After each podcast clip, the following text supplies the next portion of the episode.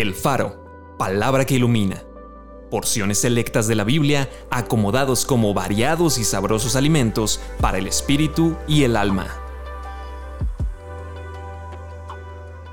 Junio 29. Sus mandamientos no son gravosos. Esta es la voluntad del que me ha enviado, que todo aquel que ve al Hijo y cree en Él tenga vida eterna Cualquier cosa que pidiéremos la recibiremos de Él porque guardamos sus mandamientos y hacemos las cosas que son agradables delante de Él. Mi yugo es fácil y ligera mi carga. Si me aman, guarden mis mandamientos. Ese es el que me ama, y el que me ama será amado por mi Padre, y yo le amaré y me manifestaré a Él. Bienaventurado el hombre que haya la sabiduría y que obtiene la inteligencia sus caminos son caminos deleitosos y todas sus veredas paz. Mucha paz tienen los que aman tu ley, y no hay para ellos tropiezo, porque según el hombre interior me deleito en la ley de Dios.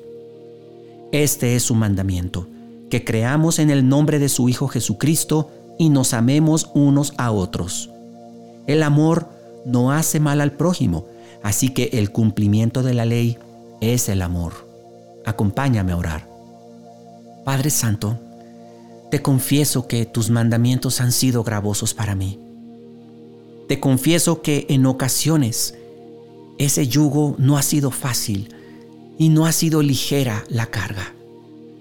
Perdóname, Señor, porque entiendo que todo lo he intentado hacer por mis propias fuerzas, que he querido ser cristiano, creyente, santo, como si de mí pudiera salir algo bueno.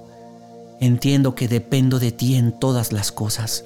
Me acerco a ti, rogándote que tu Espíritu Santo more en abundancia dentro de mí, para que verdaderamente seas tú el que produzca en mí tanto el querer como el hacer por tu buena voluntad, y que sea tu Espíritu Santo el que reproduzca en mí la imagen de Cristo mi Salvador.